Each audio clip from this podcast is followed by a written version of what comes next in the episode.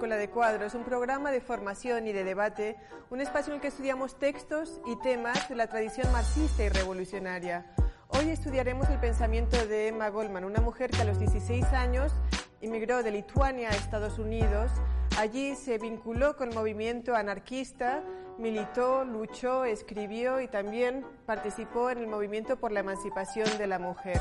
De ella dijo J. Edgar Hoover que era la mujer más peligrosa de Estados Unidos de América. Estamos en compañía de nuestra querida compañera Alba Carocio, investigadora y feminista, con quien estaremos abordando cuatro textos que nos ayudarán a profundizar sobre el pensamiento de Emma Goldman, esta peligrosa mujer. ¿Quién sería esta peligrosa mujer que fue llamada así? Eh, que abordó cuatro documentos que estaremos trabajando, en que creo en 1908, anarquismo, lo que realmente significa en 1911, el matrimonio y la mujer en 1911 y el tráfico de mujeres. ¿Quién fue esta mujer?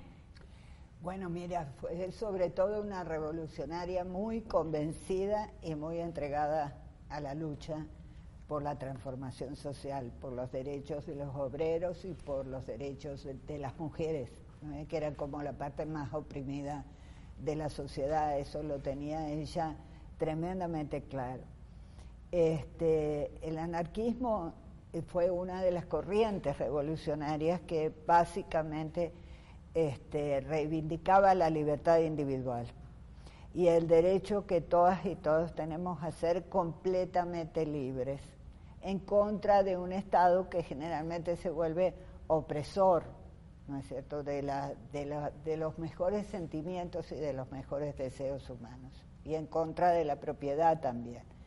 En ese sentido, y por eso ella es considerada una de las ideólogas del feminismo. De hecho, hay toda una corriente dentro del feminismo actual, del feminismo mundial, que es el feminismo anarquista, que ella la inspiró que tiene que ver justamente con, una libertad irrestricta de las mujeres, tanto en el sentido social del término como sobre todo en el sentido corporal.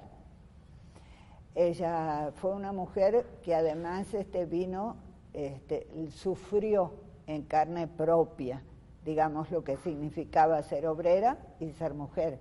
Ser mujer y ser pobre a la vez. Tenía las dos opresiones, ¿no?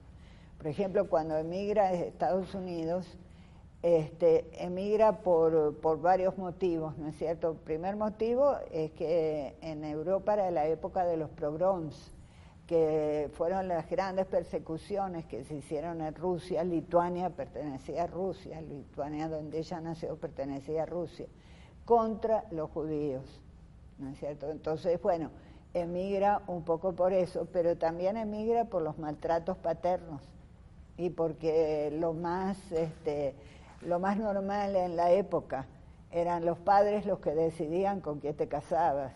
Es más, las mujeres eran como una moneda de cambio. De hecho, su padre, que en un principio quiso que ella estudiara, la mandó a casa de un tío, el tío ni siquiera, eh, digamos, tomó la plata que el padre mandaba para que ella estudiara eh, y, y la puso a trabajar de sirvienta. Entonces, bueno, ella vivió en carne completamente propia su, su, este, todo lo que ella predicaba. Y eso me parece algo, bueno, sumamente importante y sumamente interesante, que no se trata de una solamente de una intelectual, sino de una intelectual que vive en su propia vida. Por ejemplo, ella estaba en contra del matrimonio y su compañero más importante, eh, que este, fue, no se casó nunca con ella, no ella, ni siquiera pretendió que se casaran porque consideraba el matrimonio más bien una opresión, ¿no es cierto? Todas las feministas de principios de, siglo XX veían en el matrimonio una opresión, porque no se estaban, en ese momento las leyes eran muy perjudiciales para las mujeres que se casaban, que pasaban a ser completa propiedad de su marido, como antes lo habían sido del padre. Entonces, bueno, ella es una mujer en ese sentido que se empinó, que, que cambió su propia vida, eh, porque se entregó completamente a la revolución, pero sabía perfectamente cuáles eran las opresiones porque las había vivido de carne propia. Ella comienza a vincularse con el anarquismo en 1886 en el contexto de la, de la masacre de Haymarket, o sea, del momento en Chicago, donde son asesinados los obreros, y eso es el principio también de nuestros primeros de mayo de la clase obrera. ¿no? Entonces ese es el primer momento en el que ella se comienza a vincular con la lucha anarquista. Ella era una obrera fabril, como tú mencionabas, era una trabajadora. Y a partir de entonces, pues eh, sigue trabajando, pero también está luchando, se va, se va asumiendo más espacios de lucha y entre ese periodo y el año 1919 en el que ella es expulsada de Estados Unidos, ella pasó por la cárcel un mínimo de cuatro veces, por diferentes razones, pero siempre básicamente por la misma, porque era una mujer que estaba luchando. Por ejemplo, eh, por dar un caso, en 1893 ella va a la cárcel porque da un speech, da una presentación eh, a las masas, ella era una persona que movía a las masas, de hecho ella fue una persona que en algún momento se convirtió en un nombre cotidiano, o sea que la gente sabía quién era, ¿no? La gente del común, la gente del pueblo sabía quién era. Entonces, en 1893 ella da un speech y dice, pedid trabajo, si no os dan, pedid pan, si no os dan ni trabajo ni pan, tomad el pan. Esa es la, digamos que esa en una cápsula es quién era esa mujer rebelde y luchadora. Pero posteriormente pues pasó por la, eh, por la eh, cárcel, por ejemplo, por participar en, en un manifiesto a favor de los anticonceptivos, ¿no? a favor del derecho de las mujeres a lo que ellas llamaban la libre maternidad. Entonces, por allá vamos viendo como algunos elementos de su vida que están precisamente vinculados con, sus, con su apuesta teórica militante. Sí, eh, eh, ella puso su alma y su vida en, eh, en, al servicio de las ideas y las trató de hacer práctica. Por ejemplo, el caso de, Chicago, ¿no es cierto? Incluso ella está enterrada en Chicago, eso es algo bien importante. Eh, simboliza justamente todos esos martirios que hubo y, y, en Estados Unidos era, era perseguida porque en realidad su lucha es contra la propiedad. Y entonces si hay algo que era y es todavía sagrado, es la propiedad. Sí, precisamente en el documento que habla sobre el anarquismo y lo que realmente significa, eh, me llama la atención que lo plantea desde una defensa, ¿no? Como que existe un contexto de ataque y de tergiversación y de un conjunto de mitos alrededor del anarquismo para aislar esas ideas. ¿Por qué ella se lo plantea en términos de defensa. ¿Qué hay contra el anarquismo en el contexto que, ella se planteaba su lucha y sus planteamientos teóricos? Bueno, eh, para empezar, el anarquismo en, Estados Unidos eh, tiene una gran inserción a nivel este, obrero, ¿no es cierto?, a nivel de los trabajadores. Entonces, bueno, eso de por sí es algo, bueno, que va en contra justamente de la acumulación capitalista. Si se producen huelgas, si se producen revueltas, si se buscan derechos, entonces, bueno, ya por ahí. Por otra parte, el anarquismo se había, lo habían relacionado, ¿no es cierto?, con ataques, ataques que tenían que ver con bombas. Por ejemplo, Albert Beckman, el, el larguísimo, que fue su compañero durante más años, este, justamente rabioso por lo que había ocurrido con los mártires de Chicago, hace un atentado al presidente de la compañía. Y es, y es desde ese momento, cuando a él lo ponen preso, ella no participó en el atentado, cuando a él lo ponen preso es que ella comienza a ser más perseguida y su casa constantemente allanada y demás. Entonces, ese trabajo que también caracteriza mucho al movimiento anarquista, porque quizá una de las diferencias que hay entre los partidos socialistas y los, anarquistas es que los anarquistas hacen un trabajo mucho más a nivel de la, de la masa trabajadora, ¿no es cierto? Más insertados en los, en los sitios de trabajo, mientras que los socialistas hacen un trabajo más de partido, menos inserto directamente en las fábricas y en los, en los espacios de trabajo. Entonces, claro, eso es muy este, considerado muy subversivo, ¿no es cierto? En realidad ella es lo que llamaríamos hoy en día una insurgente, una subversiva. Y en ese sentido, por eso es muy perseguida.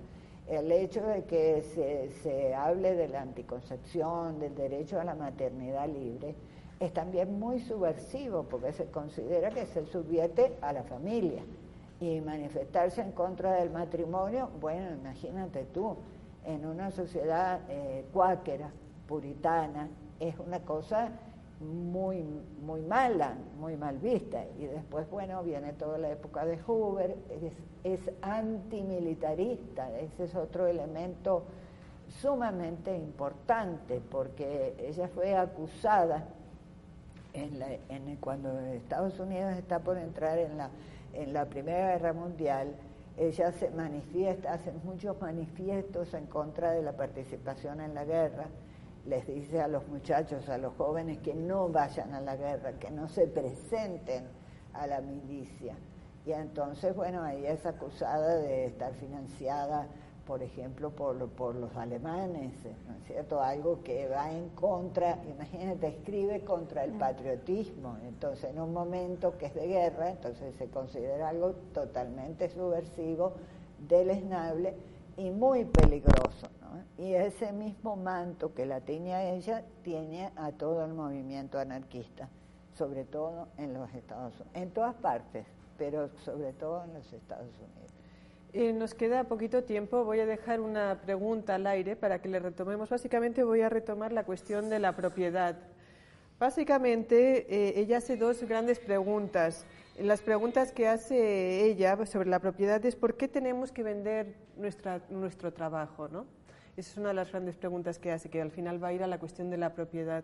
Y otra de las grandes preguntas es por qué estamos predispuestos a subordinarnos.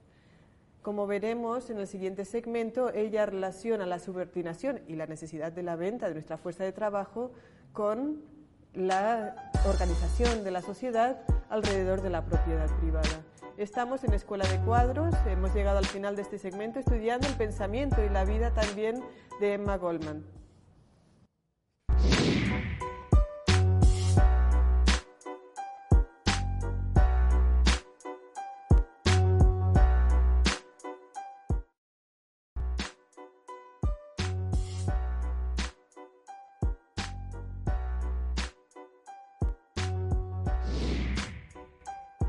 Estamos de vuelta en Escuela de Cuadros y estamos estudiando el pensamiento de Emma Goldman con Alba Carosio. En el segmento anterior trabajábamos temas como la propiedad. Ahorita vamos a continuar en esa línea viendo un vídeo que nos envía Chris Gilbert desde Barcelona. Les invito a que lo veamos ahorita. Uno de los ensayos de Emma Goldman que hemos leído, que se llama El anarquismo, lo que realmente significa, trata el tema de lo que es ser práctico. Emma Goldman empieza citando a Oscar Wilde, y la definición de Oscar Wilde de lo práctico es un proyecto que se puede llevar a cabo bajo las condiciones actuales. Y obviamente esa definición no sirve para los revolucionarios porque los revolucionarios queremos cambiar las condiciones actuales. Entonces, Emma Goldman propone lo que podemos llamar una definición revolucionaria de lo que es ser práctico. Ella dice que un proyecto práctico, y ahora cito, es un proyecto que tiene la vitalidad suficiente para dejar atrás las aguas estancadas de lo viejo y levantar al igual que mantener una nueva vida. Termino la cita. Y luego Goldman dice que el anarquismo es práctico en ese sentido, que tiene capacidad de levantar y mantener una nueva vida.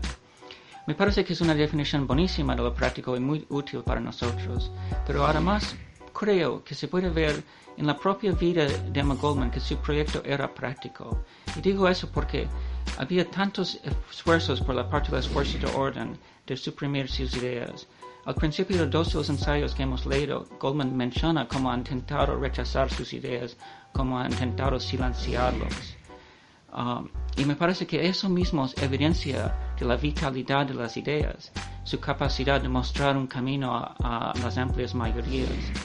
Entonces, en ese sentido, se puede ver que son ideas prácticas, precisamente por su capacidad de inspirar miedo en las fuerzas de orden y esperanza en las amplias mayorías. Por eso se puede decir que no solo que Emma Goldman nos ha ofrecido una definición buenísima de lo que es ser práctico para los revolucionarios, pero además se puede decir que sus propias ideas siguen siendo ideas prácticas, precisamente en ese sentido prácticas y peligrosas para las, fuerzas de orden. Bien, bueno, entonces eh, esos planteamientos de Cris son interesantes porque nos convocan no solamente a reflexionar sobre Emma Goldman y la vigencia en la actualidad y, digamos, los dientes eh, de su pensamiento, pero también nos vinculan con todo aquello que planteaba yo anteriormente, que es el vínculo entre la propiedad y esta sociedad que nos acostumbra a obedecer, ¿no? que nos acostumbra a someternos si pudiésemos trabajar un poco ese elemento dentro del pensamiento anarquista y concretamente del de Emma Goldman. Bueno, el pensamiento anarquista busca el despliegue del individuo y el despliegue del individuo no es posible si no hay libertad. Entonces, por eso el anarquismo es libertad. Ese es como, digamos, el punto esencial. Ahora, eh, eh, cómo se acostumbra a los seres humanos a no ser libres, es decir, a estar constantemente obedeciendo y poniendo las decisiones en manos de otros. Entonces, bueno, Emma Goldman da muchas pistas de cómo se acostumbra. Por eso ella es considerada peligrosa, porque ataca algunas instituciones que son instituciones muy fuertes.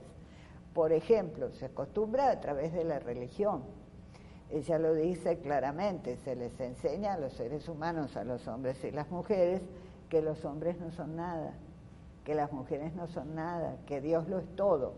Y si a eso además se le agrega la, jerarquía eclesiástica, ¿no es cierto? Las iglesias, que ya no es solamente la noción de Dios, sino son los intereses creados, este, establecidos por una cúpula que es la cúpula que gobierna las diferentes, las cúpulas, hoy en día diríamos las cúpulas de las diferentes iglesias, entonces ahí hay un factor por el cual se enseña la obediencia.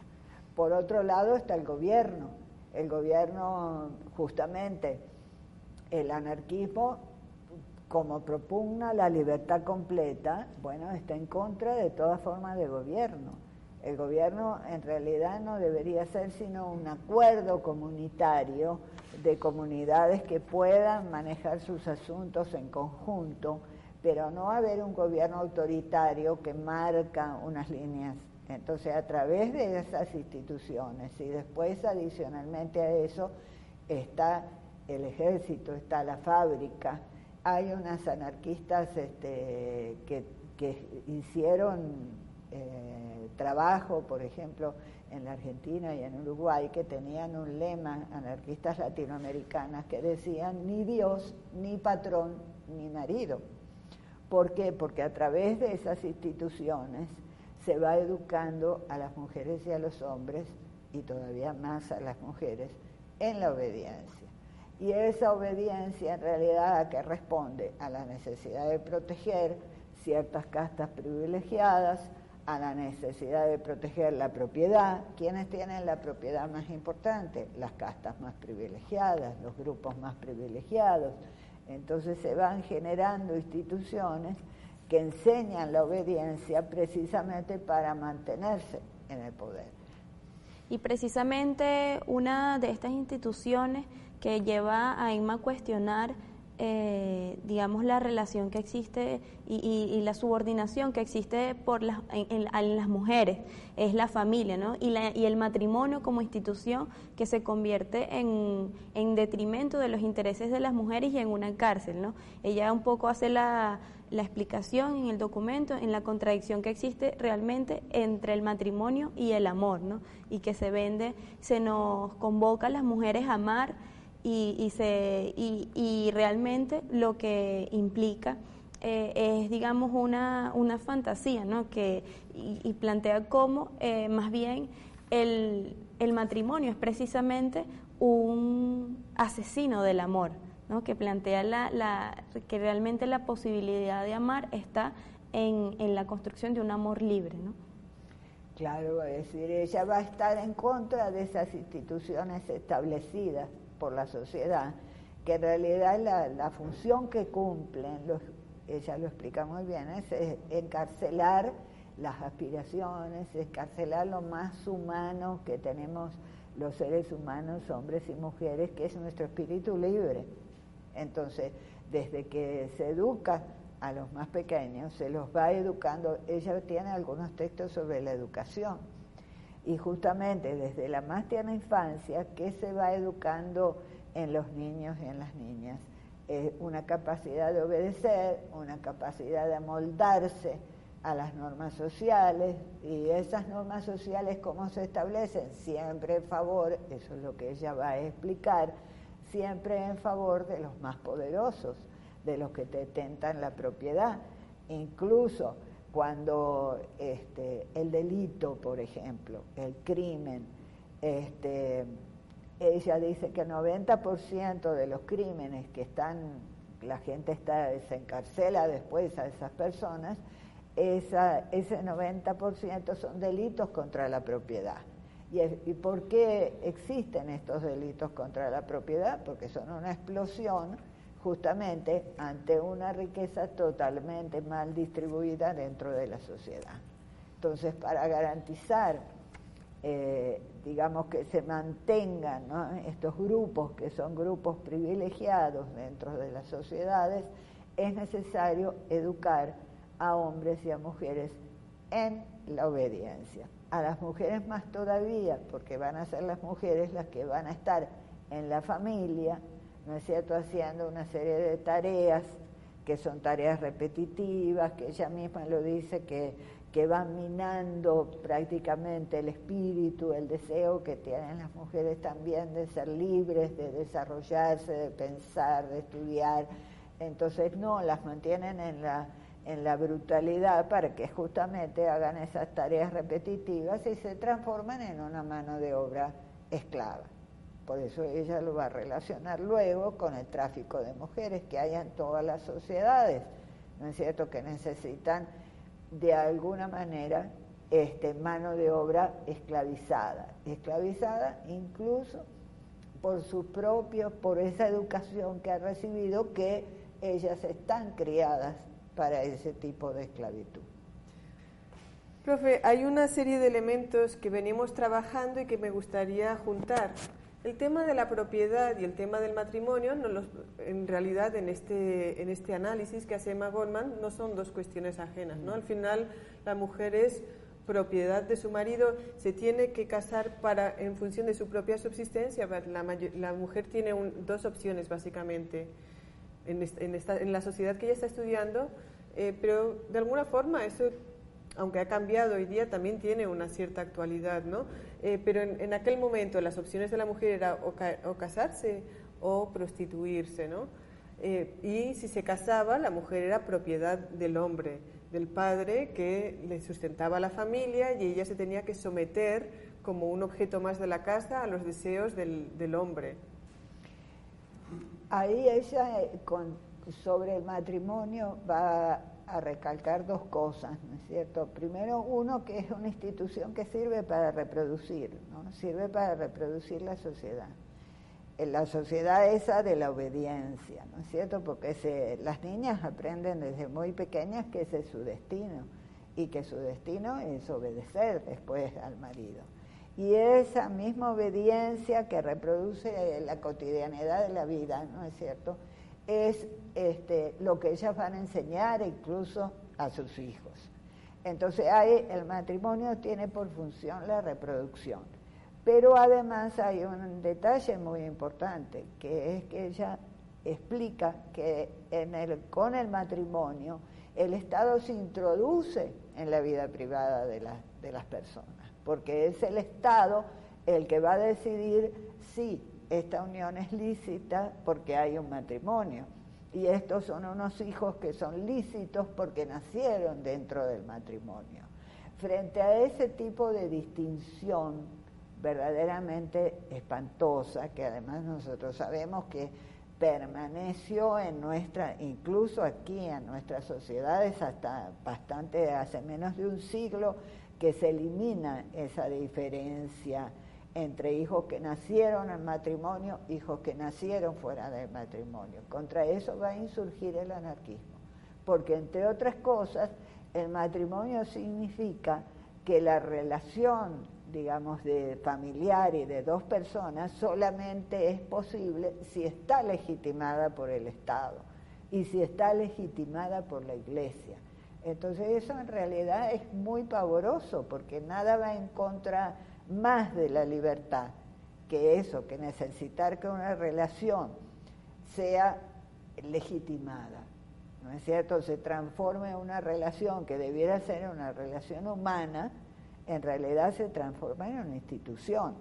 Y eso va en contra completamente del anarquismo. Por eso es que, que Emma Goldman era tan peligrosa. Fíjate que se estaba metiendo con instituciones como la iglesia, con instituciones como el matrimonio, con, por supuesto, con el gobierno. El militarismo. Y terminando la, la guinda del postre, diría yo, con el militarismo. Porque si hay una institución que enseña obediencia, es justamente la institución militar. Eso y otra cuestión que tiene allí Tamaiba en el tapete, vamos a tocarlo en el próximo segmento de Escuela de Cuadros. Yo quería hacer una acotación.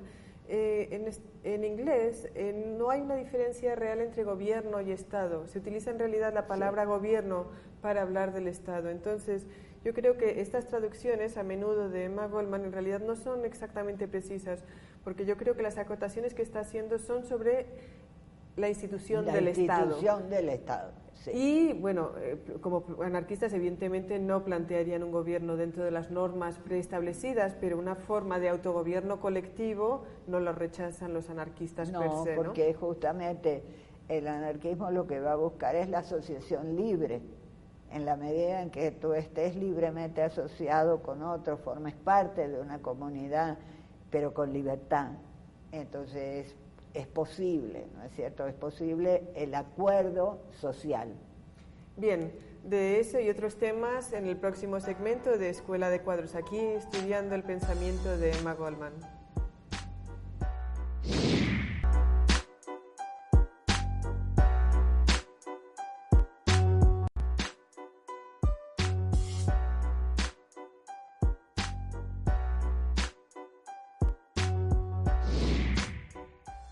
De vuelta en Escuela de Cuadros, Alba, Alba Carosio planteaba en nuestra discusión sobre Emma Goldman que uno de los temas importantes es el militarismo, ¿no? Emma en uno de los textos dice que el militarismo, por supuesto, que no garantiza la paz y que tampoco y que implica necesariamente la pérdida de libertad, la pérdida de libertad para el, so- el soldado, pero en general la pérdida de la libertad para la sociedad en general. Toquemos ese tema que es importante. Bueno, ella fue una pacifista internacionalista, por otro lado, por lo tanto estaba totalmente en contra de la guerra. En el texto en que creo, ella relata el caso del soldado Bu- Buchalda, que es un soldado que había sido héroe de guerra, incluso con un montón de condecoraciones, y que por el solo hecho de haber ido a una de sus conferencias y haberle dado la mano, es expulsado del ejército y por supuesto le sacan todos los beneficios que conllevan, ¿no es cierto?, haber tenido esas medallas, sin importar siquiera que él había puesto toda su juventud, porque ese es uno de los, de los temas muy importantes que recalca Emma, que los soldados, los que van a la guerra, muchas veces no saben ni siquiera por qué van, simplemente obedecen órdenes. Pero luego la institución les paga muy mal porque los expulsa en cuanto ellos quieren tener un poquitito de idea o quieren aprender un poquitito más. Entonces este soldado, después que es completamente desfenestrado y que eso es como el castigo máximo, ¿no es cierto? Porque después de entregar 15 años de su vida, su juventud, las heridas de guerra, etcétera, etcétera, por solamente haber escuchado una conferencia de, anarquistas y haberse acercado con curiosidad a ver de qué se trataba, eh, es eh, alejado de todo. Entonces esa es una institución eh, contra la que ella está fuertemente. Incluso recogió dinero para evitar, ¿no es cierto?, que los soldados fueran a la guerra, a la Primera Guerra Mundial. Este, ese soldado Buchalda después se hizo anarquista y continuó trabajando eh, con Emma Goldman y con los compañeros de Emma Goldman, porque entendió, ¿no es cierto?, que los ejércitos son ejércitos que muchísimas veces, bueno, simplemente van a oprimir a otros pueblos u oprimen su propia sociedad. Entonces, contra eso ella va a estar siempre en contra. Sí, y es esa idea que trabajaba sobre la idea de la, liberación del individuo, pero además también su relación con la armonía social, ¿no? Cómo, el anarquismo, a diferencia del, del liberalismo, ¿no? que se plantea la idea del individuo como la libertad individual como el elemento rector, digamos, de la sociedad, como los principios en teoría, ¿no? Que sabemos que no, no es así, pero que, que, se plantea esa, esa contradicción y ella aborda un poco en estos documentos cuál es la relación que debe existir entre esa, esa armonía, digamos, que debe construirse entre la libertad individual y la armonía social. Es, ese punto me parece importantísimo, porque el hecho de que te, digamos, de que el anarquismo busque la libertad individual no significa que va a estar ajeno de lo, de lo social, sino que justamente a partir de la libertad es que se pueden dar los acuerdos sociales, porque eh, es lo mismo que el matrimonio y el amor, ¿no es cierto? No podemos saber si hay amor, si hay obligación de la misma manera, si no hay libertad individual, no puede lograrse la armonía social, porque no, no, se puede ni siquiera distinguir qué es lo que se hace porque se quiere hacer, porque gusta hacerse, porque hay solidaridad, eh, de lo que es simplemente una obligación o, miedo. Entonces, eh, justamente ese es el, el meollo, digamos, de lo que sería el anarquismo socialista porque también podríamos hablar de un liberalismo anárquico, ¿no es cierto?, donde sería el individuo sin importar ninguna relación solidaria con su entorno. Esa no es la idea de Emma Goldman. La idea de Emma Goldman es el despliegue de la libertad para la solidaridad, para la armonía social. Y precisamente, muy rápidamente, ella plantea que tiene que haber una organización, ¿no? que es necesaria la movilización obrera e, y ellos plantean, los anarquistas, la revolución por esa vía. Claro, porque es la vía, digamos, no la vía de tomar el poder y ejercer el poder de mano férrea. Ahí es donde ella eh, se, se, separa, por ejemplo, cuando es expulsada de, de Estados Unidos y es recibida en Rusia, ella va con muchísima emoción para conocer la experiencia del socialismo real, como, lo llamamos hoy en día, y termina desilusionada porque encuentra autoritarismo. cierto? Autoritarismo, ¿por qué? Porque se había logrado obtener el poder, pero luego el poder se va consolidando y se va volviendo férreo y va eliminando la libertad de las personas que y esa armonía social, incluso va desarmonizando la sociedad, podríamos decir. Cosa que ella no vio lo mismo en la Revolución Española, que a mí me parece que algo bien importante de Emma Goldman es que ella recorrió varias experiencias reales.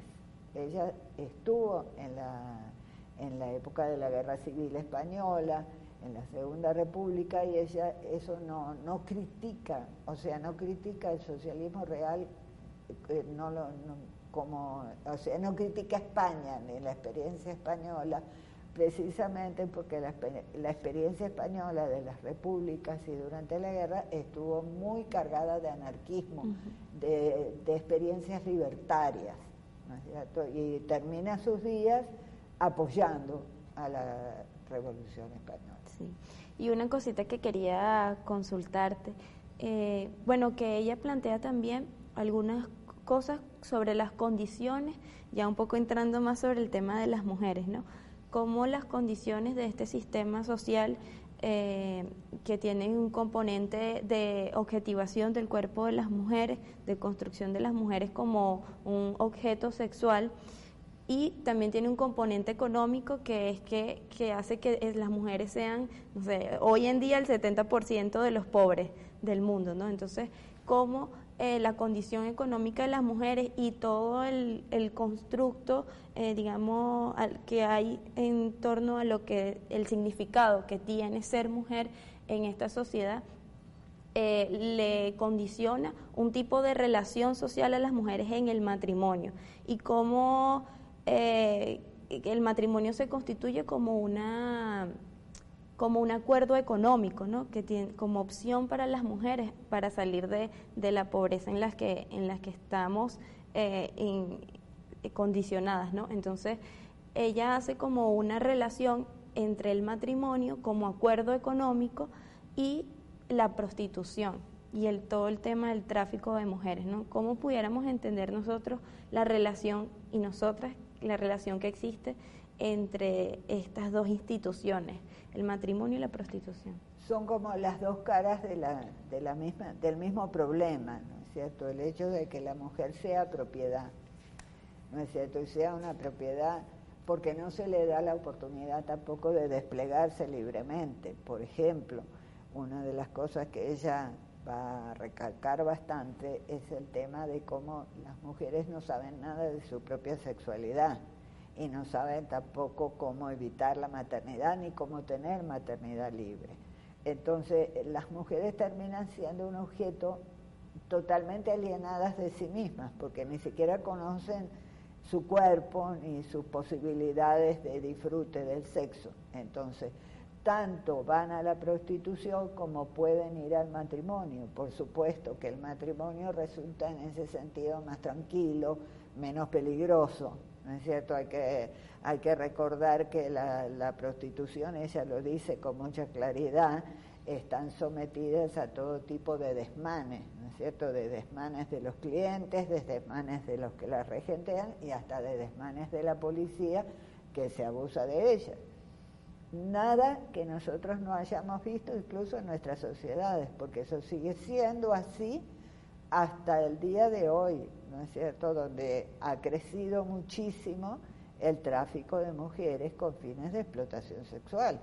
O sea, esta es una institución que, que hasta que no se acabe, ¿no es cierto?, y eso es bien, bien importante, ¿no es cierto?, que ella lo recalca muchísimas veces, hasta que las mujeres no tengan su propia libertad, no terminen siendo dueñas de sí mismas y no puedan tener una maternidad libre, la sociedad no va a cambiar, porque siempre hay como una casta esclava que son esas mujeres que o van a la prostitución o van al matrimonio, pero siempre están como encarceladas por la sociedad.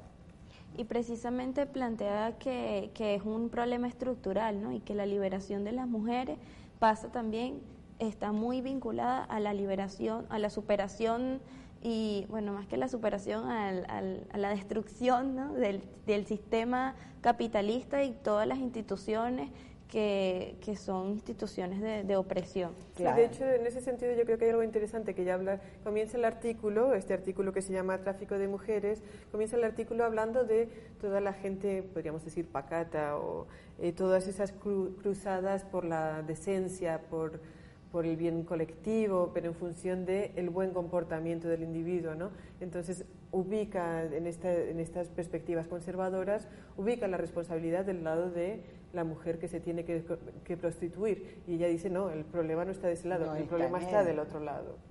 O sea, no está o sea, cuando ubicamos el problema desde un punto de vista moral, de esa moral pacata, en realidad lo que estamos culpabilizando es a la, a la persona que es víctima en este caso, porque la, la, mujer que termina en las redes de la prostitución es la máxima de las víctimas, porque finalmente termina completamente alienada de su cuerpo. Y en este sentido ella tiene un pensamiento muy útil, incluso para hoy en día, ¿no es cierto? Yo, yo personalmente considero que como feminista, que es altamente vigente, por ejemplo, este tema de la, de la decisión de la maternidad libre es un tema que todavía está en discusión, que es más que el mundo está yendo de retroceso. Otra vez volvemos a presenciar en el mundo movimientos que están en contra de que las mujeres decidan libremente su, su maternidad. Es una cosa impresionante. O sea, que quiere decir que este tema eh, y como lo encara Emma Goldman, no es un tema menor, ¿no? Es un tema que está como, digamos, en el corazón de la transformación social. Así es.